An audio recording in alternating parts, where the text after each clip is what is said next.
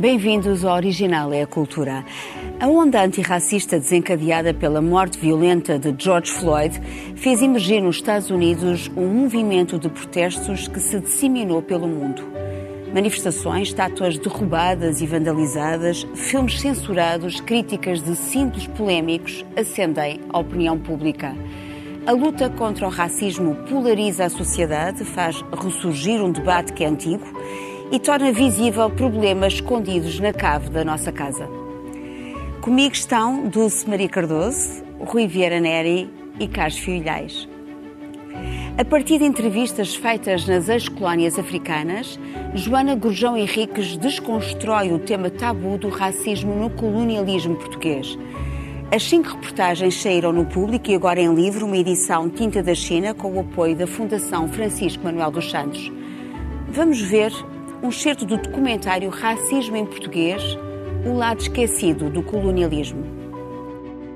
As pessoas fazem, têm um comportamento de avestruz e quando dizem que Angola não há racismo, é mentira, em qualquer país do mundo há racismo, pois é em níveis mais pronunciados ou menos pronunciados. Acho que já esteve mais pronunciado, mas parece-me que existe qualquer coisa a borbulhar por baixo. Tenho sentido muito essa tensão mal disfarçada de, eh, o branco veio para nos dominar, já tivemos não sei quantos anos de colonização, não queremos mais esses chefes que ainda por cima. A gente ouve isto não é só das classes baixas, a gente ouve as pessoas a reclamarem, a dizer que ele veio, é meu chefe, mas pede-me a mim para fazer um trabalho que era suposto ele fazer.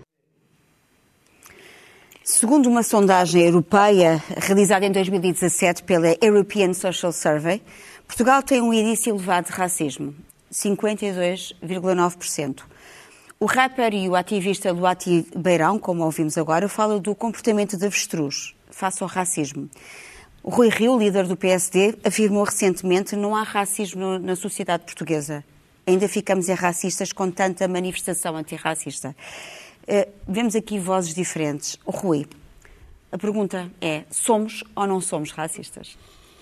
Bom, o, o plural uh, e a generalização uh, aí não ajudam a definir o problema. Quer dizer, parece qualquer pessoa que tenha alguma vez entrado num táxi em Lisboa, nos momentos de grande irritação do trânsito, ouve referir o nosso Primeiro-Ministro como o safado preto.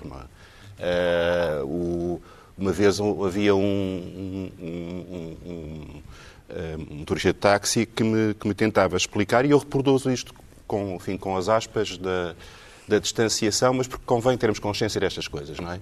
Me dizia, pois, isto agora temos um monha e eles até comem com as mãos, não é? E uma vez, num, numa, num grupo de gente chiquíssima, cultíssima, houve uma senhora que achou que era, tinha imensa graça chamar ao, ao Primeiro-Ministro António Costa porco preto. E, portanto, não estamos a falar sequer de um, de um nível cultural ou social baixo. Portanto, uh, que estas coisas à partida, existem e vêm ao de cima quando a temperatura aquece ou há um pretexto, isso, disso não tenho dúvida. Agora, uh, admito que, uh, digamos que estas manifestações mais grosseiras têm tendido a diminuir, as pessoas têm, têm, apesar de tudo, uma formação diferente, já, já lhes foi incutido que não, não, não lhes fica bem expressar este tipo de, de, de sentimentos. Agora, para mim, mais importante do que esta manifestação mais grosseira é a realidade que está subjacente. Uh, e essa realidade é difícil de perceber porque nós não temos estatísticas, por exemplo, sobre qual é a população negra de Portugal ou qual é a população cigana de Portugal. Porque o, o Instituto Nacional de Estatística por razões de, de, digamos, de correção política, não, deixou de não, perguntar. Deixou de perguntar. Uh, e isto parece muito, muito simpático, é uma espécie de instituição que é uh, colorblind, mas na realidade impede-nos de quantificar uh, uma realidade que depois só podemos constatar por via impressionista. E por via impressionista, quer dizer, daquilo que a gente vê e, e, e se percebe. Globalmente, o que é que nós vemos, se formos à Lapa ou ao Restelo ou à Foz, no Porto, os habitantes são maioritariamente brancos. Fomos a, a, ao, ao, bairro da Jamaica, ou se formos à Cova da Moura, os habitantes são maioritariamente negros ou ciganos. Uh, se formos ver quem é que desempenha funções na magistratura, nos conselhos de administração, nos altos quadros da administração pública, nos corpos docentes das universidades, a porcentagem é esmagadoramente branca. Se formos a ver quem é que trabalha nas obras, quem são as senhoras que fazem a limpeza nos centros comerciais, são fundamentalmente uh, negras. Uh, e, portanto, prim... uh, digamos, há uma realidade objetiva de desigualdade de oportunidades uh, económicas e profissionais que está inequivocamente associada à, à, à questão étnica. Se nós pensarmos que depois haveria um conjunto de instituições na sociedade que deveriam ajudar a, a criar uma mobilidade social que, que rompesse com este legado, o que é que nós pensaríamos? Pensaríamos na escola, pensaríamos na justiça, na saúde e na segurança. E, na realidade, independentemente da boa vontade e do esforço que muitas destas instituições têm, têm desenvolvido nos últimos anos, o que vemos é que elas têm falhado sistematicamente nesta tentativa de compensar esta realidade. O insucesso escolar é gravíssimo nos, nos, nos alunos que vêm de, de grupos minoritários da, da, sociedade e vai crescendo à medida que os níveis educacionais uh, sobem. Portanto, já é terrível na escola primária, em que as crianças muitas vezes vêm de famílias que nem sequer têm o português como língua principal e não há um esforço efetivo de, de integração. Ou então há uma arrumação numa turma só de alunos ciganos.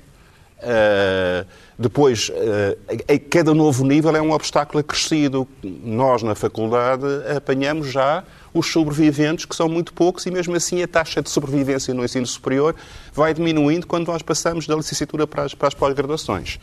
Uh, portanto, a escola até parece que, uh, independentemente das boas vontades, até o que quer é afastar esta, estas pessoas. Uh, na saúde, manifestamente também por causa da, de, desta desigualdade social, muito embora tenhamos um fator importantíssimo de democratização, que é o Serviço Nacional de Saúde, que nunca poderíamos elogiar o suficiente, e, portanto, isso assegura um mínimo de cobertura de, de proteção. O que é certo é que estas minorias têm níveis de alimentação piores, têm uh, ambientes de salubridade piores, têm taxas de infecção e de, de, de, de, obesidade, de diabetes e agora de Covid muito superiores. Portanto, o sistema de saúde não, não funciona. A justiça, manifestamente, uh, também não. Uh, eu estive a ver um, uns dados. Entre 2005 e 2019, há 1.399 queixas de discriminação apresentadas à Comissão para a Igualdade e Discriminação Social. Destas, só 24% levaram a processos e destes só 1,7% levaram a condenações. Ou seja, 98,3% das queixas eram de uh, loucos que não, não, não tinham noção da realidade. Uh, é credível que só 1,7% das queixas fossem aceitáveis. Ou seja, a justiça também não é um fator de correção. Uh, a segurança ainda pior. Porque, eh, como sabem, o Comitê para a Prevenção da Tortura do Conselho da Europa, em 2018, considerou que Portugal era um dos, um dos casos mais problemáticos na Europa de violência policial sobre minorias. Uh, uma das coisas mais assustadoras que pode acontecer a um cidadão que não seja do mainstream branco uh, da pode sociedade. se for é... ucraniano no aeroporto, não está a salvo. Certo, mas, mas, mas para um, um português negro ou cigano, entrar numa esquadra é uma das experiências mais perigosas estatisticamente que lhe podem acontecer. Porquê? Porque há esta ideia de que uh, há uma percepção de que estas minorias são intrinsecamente, tendencialmente uh, criminosos em potência e que, portanto, a polícia tem que agir como polícia, como instrutora de processo, como, como acusação, como juiz, como condenação, como execução de pena e já agora poupa-se dinheiro ao contribuinte. Ou seja, uh, sei que a polícia, por exemplo, tem feito imenso esforço no sentido de formação dos seus agentes uh, uh, para contrariar esta, esta tendência. Agora, Falo com qualquer pessoa que venha de, de, desse, de, destes bairros, maioritariamente de, população negra ou cigana, porque não nos esqueçamos que o caso da comunidade cigana é dos mais extraordinários em Portugal de aceitação tácita da discriminação. Quer dizer, mesmo gente que uh, se incomoda com a discriminação contra as minorias uh, afro-portuguesas acha que tacitamente não está mal discriminar em relação à comunidade cigana. E, portanto, isto significa que, objetivamente, nascer ou viver como negro, ou como cigano, ou como qualquer outra minoria em Portugal representa um déficit de cidadania. E que a possibilidade de mobilidade e transformação que uma sociedade democrática deveria assegurar relativamente a essa situação, uh, uh, essas possibilidades não funcionam. Portanto, objetivamente, há uma situação de discriminação racial e a isso chama-se racismo. Isto é diferente, de qualquer maneira, da percepção que é esse, que o inquérito da, da, da, do, do survey europeu, em que é, é, é, outra questão que nós depois podemos falar, que é o da percepção. Eles perguntaram às pessoas se consideravam que havia raças mais inteligentes ou mais trabalhadoras. E 52,8% da, da, da, dos Uh, das respostas portuguesas disseram que sim, que há raças mais inteligentes. E isto é um preconceito e as duas coisas estão, estão Mais elevado do que a média uh, europeia. 29,3% na média europeia. Portanto, temos um problema. Isto significa que Portugal é, por definição, racista. Uh, por exemplo, o Estado português, o aparelho judicial não é racista por definição. A legislação é até, em muitos casos, extremamente progressista. Nós temos comissões, temos instituições que estão dedicadas ao combate ao racismo, temos uma legislação que prevê uma quantidade de mecanismos de proteção. O problema depois está a montante e a jusante deste, deste aparelho judicial.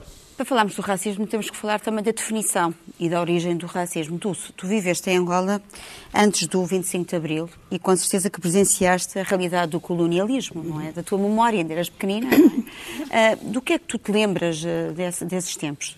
Uh, bem, uma colónia era por si só um, um, uma situação de injustiça, não é? Não devia existir, uma, não devia nunca ter existido o Império nem as colónias e evidentemente que havia racismo e era notório. Uh, os brancos tinham muito mais direitos e oportunidades do que os negros.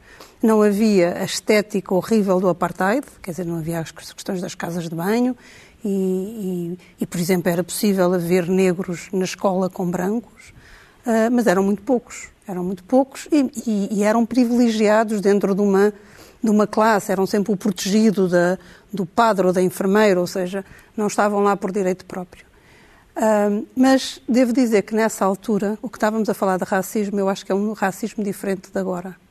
Porque nessa altura o racismo vinha mais de um desconhecimento e de uma tentativa de domínio. Ou seja, uh, que eu acho que, que, que, é interessante para a discussão. A maior parte da, das relações que nós estabelecemos com os outros são relações de poder, não é? E, portanto, naturalmente o que nós fazemos é ver os grupos mais poderosos e, e, tentar encontrar semelhanças em nós para os integrarmos e ver os grupos mais desfavorecidos e contra, tentar encontrar também diferenças para os explorarmos. Fazemos sempre isso em, em relação a tudo. Faz em relação aos negros, faz em relação ao, aos, às, fez em relação às mulheres, faz em relação a todos os grupos em que uh, esta, esta, esta dinâmica não é, de, de integração ou de domínio ou de exploração pode acontecer. Nessa altura, porque a comunicação e a mobilidade era muito, muito uh, reduzida, os negros existiam como um continente desconhecido. Ou seja, os brancos não sabiam, não, não sabiam as comidas, não sabiam a língua, não sabiam, não havia informação, havia uma ameaça do desconhecido, etc. Neste momento já não é possível isso, ou seja, neste momento o que nós estamos a assistir é outra coisa. Portanto, a mobilidade e a comunicação faz com que nós não, não possamos uh, invocar esse desconhecimento ou essa. essa mas ele persiste ainda? Ele persiste. Não deste ponto de vista, não deste ponto de vista, não, não persiste. O racismo agora não é cultural, digamos assim. O racismo agora, como bem disse o Rui, é económico-social. E isso tem a ver com decisões políticas, apesar das muitas comissões que possa haver. Porque nessa altura, de facto, era uma cultura, ou seja, nós era o desconhecido, como os europeus tiveram uh, medo dos asiáticos e os asiáticos dos europeus. Só que aí, como as histórias eram semelhantes e o peso era semelhante, criou-se um, um, uma vigilância diferente de como, por exemplo, os índios americanos ou os africanos, porque a, a, a, a capacidade bélica era muito diferente. E, portanto, neste momento, o que nós assistimos, e como diz o Rui, é uma desigualdade económica e social que coloca sempre os grupos, os negros os ciganos e outros grupos desfavorecidos, numa situação de, de, de inferioridade perante os, os mais privilegiados. E, portanto, aí passamos a uma decisão política. Eh, eu vou só também lembrar que, por exemplo, o, o Otávio Raposo, que é investigador no ISCTE, eh, fala da crescente infiltração das ideologias racistas, xenófobas e de extrema-direita na polícia, a propósito daquilo que estavas a dizer há pouco. Eh, mas, quer dizer, nós estamos, Carlos, qual é o papel da ciência aqui? Uh, existe uma base científica para a noção de raça? Uh, vamos lá ver. E, e, na ciência também há racismo? Uh, Bem, na, como é que. racismo há. é a discriminação do outro. Isso é patente. Um, agora, se se pode definir raça do ponto de vista científico, eu sei que a palavra está na Constituição e aparece muitas vezes. Não, a palavra não é científica. A moderna já foi. Quer dizer, a ciência evolui. No século XIX tentou-se até legitimar, através da ciência, a palavra raça, a designação de raça, classificando pessoas e grupos de, de um modo muito esquemático. Hoje em dia nós percebemos melhor quem nós somos. Um, e, e, nós somos uma espécie chamada Homo sapiens sapiens, com uma um, homogeneidade, também heterogeneidade, quer dizer, nós somos todos diferentes, mas somos todos iguais, e, e a, a igualdade prevalece sobre a diferença. Em particular, este aspecto da igualdade vem deste facto simples. A nossa origem é toda da África. Nós somos todos africanos. Esta espécie surgiu do continente africano. E, e, passaram no Médio Oriente, vieram para a Europa, passaram depois para a América e, portanto, sempre houve, e, e sempre houve expansão a partir desse sítio inicial. E, e, nessa expansão da, das próprias espécies houve cruzamentos que levou à diferenciação, à adaptação ao ambiente. E nós hoje podemos ver, eh, já este, este século, já se fez, o, o, foi um dos maiores acontecimentos científicos do século, já se fez o, a sequenciação completa do genoma humano e podemos tentar ver, eh, digamos, onde é que estão as diferenças, onde é que estão.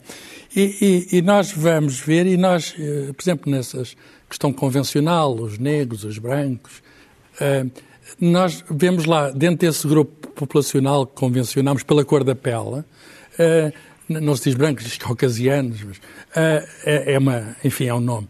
Uh, nós vemos muito mais diferenças, muito maior diversidade de lado do que, porventura, no conjunto do genoma entre um branco e um negro. Por outras palavras, ele tem muito mais em comum do que aquilo. O que é que acontece? É que tendemos a tendência errada, desumana, a enfatizar aquilo que é superficial. Por exemplo, é como classificar estes, estes livros todos os livros que aqui tenho, pela cor da capa. Diz alguma coisa sobre o interior do livro. Não diz nada. Este, por acaso, este livro até diz uma coisa muito interessante sobre o racismo.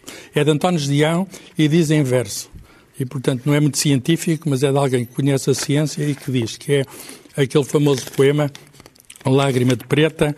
Encontrei uma preta que estava a chorar, pedi-lhe uma lágrima para analisar e depois continua, recolhi a lágrima com todo o cuidado. E o final é científico, entre aspas. A poesia nunca pode ser científica. Diz assim: ensaiei a frio, experimentei ao lume, todas as vezes amo o que é costume, nem sinais de negro, nem vestígios de ódio, água, quase tudo, e cloreto de sódio. mas, oh Carlos, mas, mas, há uma construção, há muitos cientistas que deram um apoio teórico a teses racistas, é Sim, verdade? houve, houve. Isto tem a ver com a origem Até do racismo, as raízes históricas, sociais, culturais, Até para coisas terríveis como é o eugenismo uh, que nós associamos aos nazis, mas que é anterior a isso. Aliás, houve, clínicas eugénicas na Califórnia. Tipo e, enorme, e, portanto, e, portanto a, a, a eugenia uh, vem de uma má ciência, vamos chamar assim, pseudociência do século XIX, que procurava, digamos, com, com, com que procurava-se medir o humano de uma forma que, que que enfim, que não é adequada, não tinham de, até a capacidade da genética que temos hoje e mediam mal, diziam coisas erradas. E, e, e essas pessoas tentavam até uma coisa que é horrível, que é a raça pura, como se isso existisse, essa distopia da raça. Que depois os nazis levaram aquilo até, digamos, às extremas consequências. Mas o que é isso da raça pura? Não existe, quer dizer, não, não, a palavra raça não, não devia ser utilizada, quer dizer, é uma, é uma Há, há, diferenças entre grupos populacionais. Aliás, os grupos estão sempre a misturar. Essas tendências tendem a esbater-se. E o que nós vemos, aquilo que chamamos, digamos, diferentes populações, são apenas o retrato de uma certa época que do ponto de vista biológica é, é, muito curta, como é evidente, o nosso tempo, e essa falta de homogeneidade é uma coisa que se vai naturalmente esbater por tempo. Nós somos uma espécie em evolução, aliás, como todas as espécies, e, e, e para haver eh, evolução tem de haver naturalmente acasalamentos e depois, ao longo, muito lentamente ao longo do tempo, há adaptação ao ambiente, que é o caso, por exemplo, da, da origem da, da tez branca.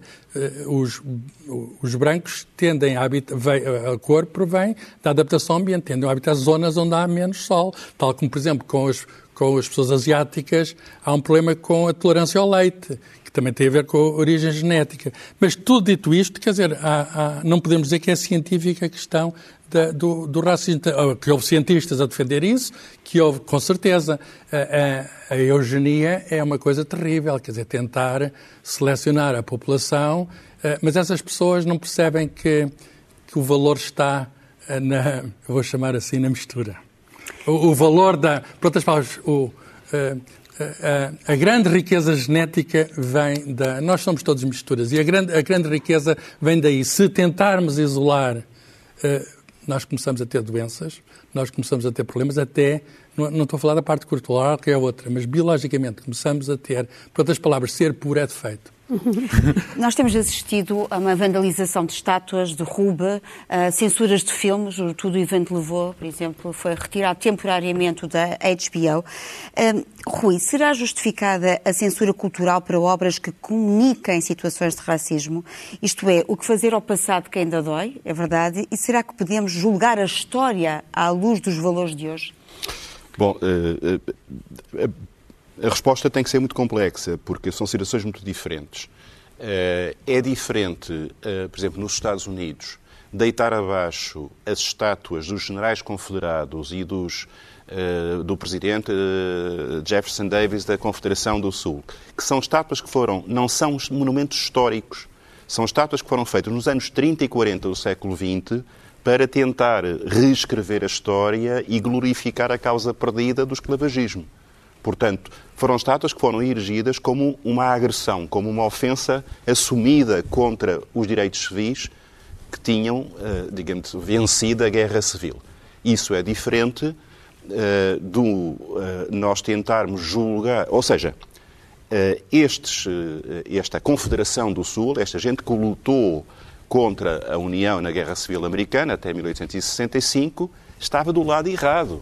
Quer dizer, moralmente, naquele período, já não havia consenso maioritário que legitimasse essa, essa prática. É diferente quando nós começamos depois a transpor cada vez mais, mais para trás na história e a fazer juízos, em, em, eh, eh, digamos, uh, anti-históricos, no sentido em que estamos a, a, ter expectativas de comportamentos que, no contexto cultural de origem, não seriam, não seriam naturais. Uh, não seriam aceitados. Este derruba, esta censura, resolve Portanto, os problemas? Há casos em que sim, eu acho que é importante derrubar estátuas. Eu, eu senti essa, essa situação quando eu cheguei à Universidade do Texas, em 82, e de repente me vejo cercado das estátuas dos generais confederados, do Jefferson Davis, e tinha a sensação de que estava a entrar numa, num, num jardim na Alemanha em que houvesse uma estátua do Himmler e outra do Goebbels e outra do Hitler. Uh, e, portanto, uh, para mim, que, enfim, que não fui vítima de, de, racismo, aquilo era ofensivo, imagino que não seria para um afro-americano que tivesse que conviver diretamente com aquela glorificação de tudo aquilo que representava a negação dos seus direitos. Diferente é uh, deitar abaixo a estátua do Jefferson, ou a estátua do, do Hamilton, do, do, Washington, dos pais fundadores. Churchill, por exemplo, foi vandalizado por Baden Powell. Aí é dif... uh, atenção à questão do Churchill. Ninguém pode negar o papel que o Churchill teve na defesa das liberdades contra o nazismo e na mobilização da resistência dos países democráticos contra o nazismo. Agora, as posturas políticas do Churchill foram, em muitos casos, assumidamente, expressa e explicitamente racistas. Churchill chegou a defender o uso de gases uh, não letais para conter as insurreições na Índia, tem uma quantidade de discursos sobre o colonialismo dizendo que as raças superiores têm o direito de civilizar as, as outras. Portanto, eu não justifico com isto, neste, neste caso, o deitar abaixo a estátua de Churchill, mas nós temos que ter noção do que não podemos lutar contra o racismo hoje se não tivermos a noção do que foi o racismo no passado. E, portanto, como é o caso português, eh, esta ideia de que fomos sempre o colonialismo exemplar, o colonialismo não racista, que namorávamos todos numa, numa, num, tropicalismo, é? é uma treta. Eh, é verdade que em 1761 Marquês de Pombal proíbe uh, a importação de escravos para Portugal continental, não é? Não fez dele um santo. Uh, mas, mas a, a abolição é da escravatura, a abolição da escravatura em Portugal, efetivamente, só se passa em 1869, muito posterior a uma grande parte dos países ocidentais. E não resolveu o problema, não é? Uh, e, e, e, e mais, no século XIX, ou seja, não estamos a falar de um colonialismo num período em que os valores digamos, maioritários legitimavam a isso, no século XIX, Portugal foi responsável por praticamente metade, até 1850, metade do tráfico de escravos uh, uh, africanos em toda a parte. Os navios negreiros de todos os países muitas vezes navegavam com bandeira portuguesa porque era uma, uma, proteção. Portanto, ter consciência disto não significa andarmos a autoflagelar-nos, ai que maus que nós fomos. Significa apenas ter consciência desta, desta realidade que depois não desaparece de um dia para o outro. Dizer, o papel da escola perante isto, porque pombalista, antipombalista, nós precisamos de saber quem foi Marquês de Pombal, quem foi Padre António Vieira, quem... Eu, eu, Há um desconhecimento do ensino. Eu só vou lembrar aqui, talvez até vá no, no decorrer do teu raciocínio, o manual do sexto ano de 2016 que dizia que os portugueses traziam de África ouro, escravos, marfim e malaguetas, produtos de grande valor.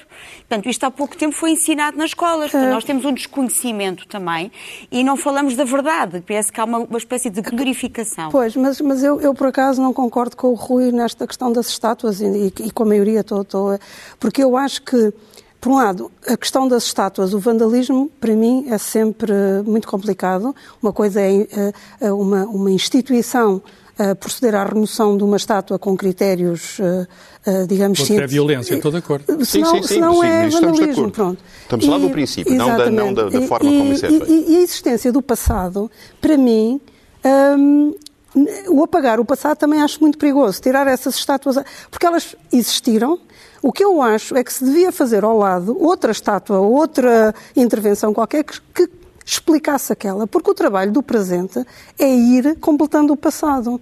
Não há má ciência. A ciência que eles faziam na altura era a ciência a que eles tinham acesso. Nós agora sabemos muito mais do que eles sabiam. Portanto, é injusto, daqui a, a dois séculos, vão olhar para nós e, vão, e, e nós vamos ser os maus cientistas porque estamos a fazer imensa coisa errada neste momento. E alguns de nós até têm consciência disto e continuam a fazer as coisas erradas, porque é muito complicado agir no ponto de ou seja, é, é nos fácil. É o presentismo, uma pessoa é pensar que somos o centro não, do, e não é só isso. tempo, somos o centro do tempo. Não, Carlos, e, e, e, nós somos animais sociais e de partilha. E, portanto, fazemos normalmente o que a maioria do grupo faz, porque é muito difícil ser minoria. E, portanto, uh, eu, em relação a estas pessoas, a todas os esclavagistas, etc., eu tenho aquela posição do do, do, do velho imperador do nada do que é humano me é estranho. Ou seja, eu, nós somos todos mais iguais a esses que no passado cometeram essas barbaridades do que diferentes. O que nós temos, o que nós temos de fazer é aproveitar o passado e essas barbaridades cometidas para corrigir o presente e, eventualmente, o futuro.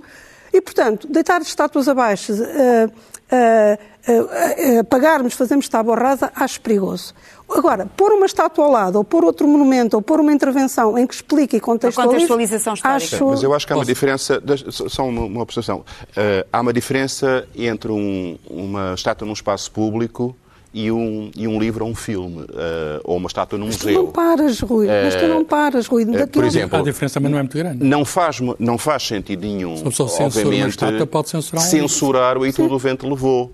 Uh, mas faz todo o sentido, e aliás penso que foi isso que, que até aqui aconteceu na realidade, que a edição em DVD ou a projeção do, do, do, do Vento Levou possa ser acompanhada de um, de um textinho Uma contextualização. Que, que contextualize, por exemplo, a representação uh, manifestamente racista dos personagens negros no, no, no, filme. Isso não tira sequer nada uh, ao, ao mérito artístico do filme, um dos filmes mais racistas de toda a história do cinema é The Birth of a Nation de Griffith, que é uma obra-prima. Uh, os, o, os Deuses do Estádio da Land Riefenstahl é, do ponto de vista estético, uma obra-prima. Portanto, se de longe de mim sugerir alguma forma de supressão, mas faz sentido claro. dar a um leitor que não está avisado disso informação para permitir contextualizar e, no fundo, desconstruir essa dimensão. Não tínhamos que destruir as pirâmides do Egito que foram construídas com mão de obra escrava. Sobre, sobre também a minha oposição ao derrubo vandalismo de estátuas. Estou a falar de países democráticos, como é o nosso, em princípio, ou devia ser. A violência não é justificável. E, portanto, podemos não gostar de estátuas, qualquer que seja a razão, até pode ser estética. Mas deve haver maneiras na sociedade de derrubarmos estátuas sem as derrubarmos com as próprias mãos. Porque, a certa altura, nós estamos, de algum modo, a, enfim, a tomar o lugar que. a tentar impor-nos de uma forma que não é a forma adequada num, num, numa sociedade democrática. Eu estou de acordo que que a história uh, não pode. Uh, a história muda, com certeza, e nós temos todo o direito de ter a nossa visão da história, uh, mas é muito mau, os historiadores não fazem isso, os historiadores não fazem isso, fazer juízo da história, quer dizer. A história foi o que foi. Eu não me sinto nada culpado, por exemplo, do que é que os meus antepassados fizeram há 500 anos. Eu sei mas, que, mas tem eu que sei, haver um conhecimento, sei, não? É? Com certeza uh, tem de haver conhecimento, tem de haver informação, mas, mas ensinar uh, de modo a, a, julgar e etc. Quer dizer, uh, os tempos eram completamente diferentes, as cidades eram completamente diferentes e essa, a única, com certeza, de haver informação, tem de saber o que foi a escravatura, tem de saber o que foi as cruzadas, tem de saber o que foi isso tudo, mas isso não me leva a sentir culpado agora. Quer dizer. Nem orgulhoso. Como? Nem orgulhoso. Nem, nem orgulhoso, com certeza. Eu não posso mudar a coisa. Posso, com certeza, e estou de acordo, tentar com que no futuro saibamos essa lição. Mas, por exemplo, sobre a história das estátuas, uma coisa que me chocou foi, por exemplo, as pessoas que fizeram a pichagem sobre, o padre, sobre a estátua do Padre António Vieira. Eu acho que eles, podemos, pode-se não gostar da estética da estátua, mas, eh, mas eles não sabem quem foi o Padre António Vieira. Quer dizer, é ele, foi uma, ele foi uma pessoa que, com certeza, no seu tempo, com as limitações do seu tempo, de, defendeu as pessoas discriminadas, desde judeus, cristãos novos, etc. Algumas. Algumas. Com certeza. E pois. em que época estávamos? Não, eu... Quer dizer, não, não estão à espera que ele fosse o Martin Luther King. Eu acho que não há aqui. Mas há... ele próprio era descendente, uh, digamos, duas de, coisas. De de cor. Não acho que haja aqui valores absolutos. Ou seja, uh, nem todas as estátuas devem ser retiradas, nem todas devem ficar. Eu não aceito, por exemplo, que numa sociedade democrática se erga uma estátua no espaço público ao Salazar. Uh, Neste uh, momento portanto, não faria sentido. Uh, portanto, há Isso limites, coisa, mas, há olha, limites, mas, há limites a partir das oh, quais... Oh, oh, Rui, se fosse uma estátua a, a demonstrar que, em vez do Salazar uh, chefe de Estado, o Salazar ditador. E, por, e quanto à questão do juízo histórico, um vamos lá ver, uma coisa é nós assumirmos uma culpa que não podemos assumir por uma coisa que, que não foi da nossa responsabilidade individual, eu acredito na culpa individual. Portanto, não, não acredito aquela ideia que Exato, tem que pagar pelos crimes do meu pai, não é?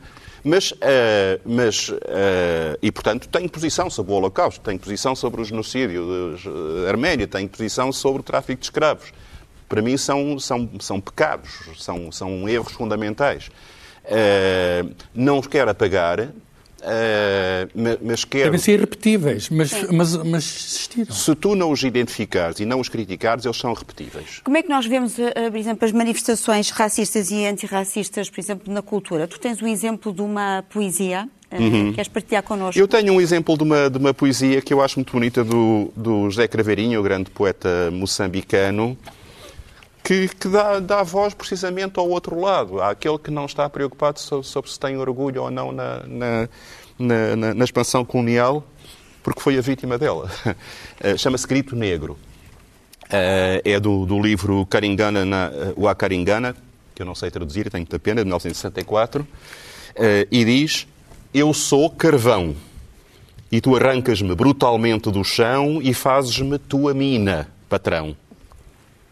Eu sou carvão e tu acendes-me, patrão, para te servir eternamente como força motriz, mas eternamente não, patrão. Eu sou carvão e tenho que arder, sim, e queimar tudo com a força da minha combustão. Eu sou carvão. Tenho que arder na exploração, arder até às cinzas da maldição, arder vivo como alcatrão, meu irmão, até não ser mais tua mina, patrão. Eu sou carvão tenho que arder e queimar tudo com o fogo da minha combustão. Sim, eu serei o teu carvão, patrão. Dulce, o que é que nos trazes? eu trago um livro que aparentemente não tem nada a ver com esta questão, mas que para mim tem muito, que é do Jonathan Safran Foer, um, que, que, é salvar o planeta começa ao pequeno almoço. Isto tem a ver com, com o que eu dizia há pouco, ou seja, nós neste momento, tal como os nossos antepassados cometeram atrocidades, nós continuamos a cometer atrocidades, não só continuamos a ser racistas, como se prova por, por todas as estatísticas, e a não, a não dar aos outros a, a mesma, aos que achamos diferentes de nós, a mesma igualdade de oportunidades, e também continuamos a explorar uh, outros seres, nomeadamente os outros animais, um, e que daqui a uns tempos seremos julgados por isso, não tenho dúvidas. E como muitas pessoas que têm consciência dos outros ismos todos, mas não têm do especismo, um, e que seremos julgados, não tenho essa dúvida, uh, daí a minha, este livro tem imensa informação uh, sobre um, o, que, o que, é que a nossa liberdade individual, a nossa decisão individual pode contribuir realmente para, para mudar o mundo.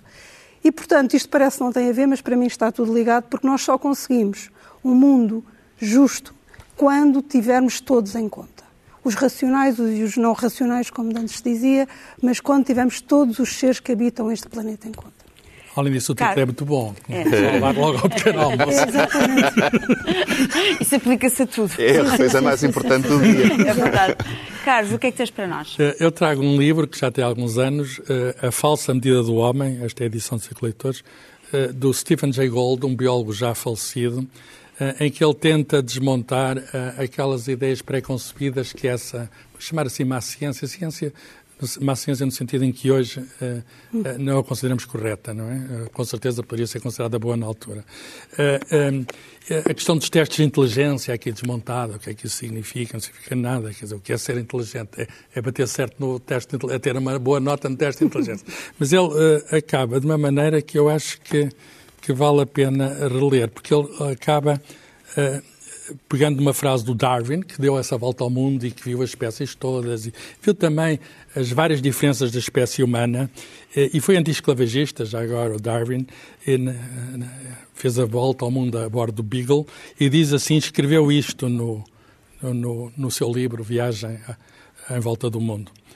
Se a miséria dos nossos pobres não for causada pelas leis da natureza, mas pelas nossas instituições, grande é o nosso pecado. Isso escreveu Darwin na primeira metade do século XIX.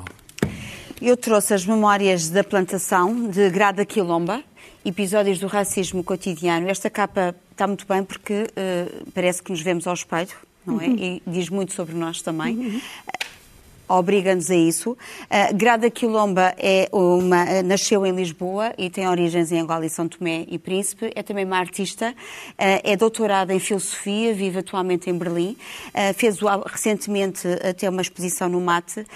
e aqui nestas memórias, ela, ela trouxe este livro, As Memórias da Plantação, porque diz precisamente que a junção destas duas palavras, plantação e memória, descreve o racismo cotidiano não como mera reencenação de um passado colonial, mas como realidade traumática que tem sido ignorada. Portanto, vai-nos contar aqui histórias do racismo cotidiano uh, e começa com um poema também. Uh, ela, uh, através do poema, justifica o livro porque escrevo, porque tenho de escrever, porque a minha voz, em todos os seus dialetos, há muito está calada. Isto é um poema de Jacob Sam La Rose, de 2002, e ela diz que é um dos seus poemas preferidos, li-o tantas vezes e tantas vezes, uma e outra vez. E, e, sempre que eu leio, parece que toda a minha história está resumida nele. Uma história de vozes torturadas, de línguas interrompidas, de idiomas impostos, de discursos interrompidos e dos muitos lugares em que não podíamos entrar nem ficar para falar com as nossas vozes. Tudo isto parece escrito nestes versos. Grada Quilomba. Rui, Olha, acabamos eu, para, nós, em beleza. Para acabarmos em beleza, trago uma curiosidade. Toda a gente conhece uh, o belíssimo fado Arco Negro, uh, uh, com a letra magnífica do David Mourão Ferreira, escrita para o filme Les Amaldutages. Uh, para a Amália, mas na realidade a música uh, foi composta por dois compositores gaúchos, uh, Caco Velho e Piratini, com uma letra original gravada pela, em 54 pela fadista portuguesa Maria da Conceição. Vamos ouvir a versão original. Gandola de renda caindo na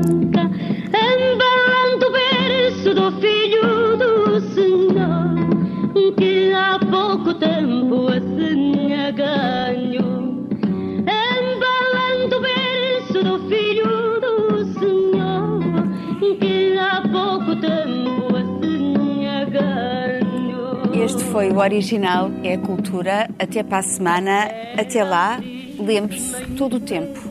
É bom tempo para a cultura. Todo branco com muita alegria, enquanto na senzala Pai João apanhava Mãe preta, mais uma lágrima enxugar.